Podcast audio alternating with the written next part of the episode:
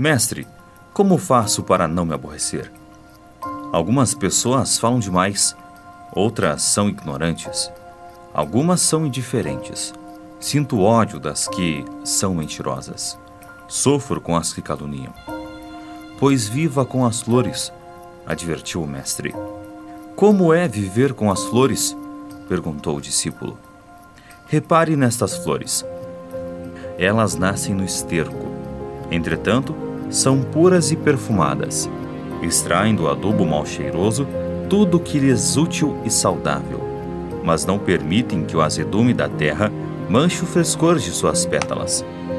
É justo angustiar-se com as próprias culpas, mas não é sábio permitir que os vícios dos outros o importunem. Exercite, pois a virtude de rejeitar todo o mal que vem de fora, isso é viver com as flores. Quer receber mais histórias inspiradoras? Se inscreva no site e receba histórias toda semana. E receba grátis um livro digital.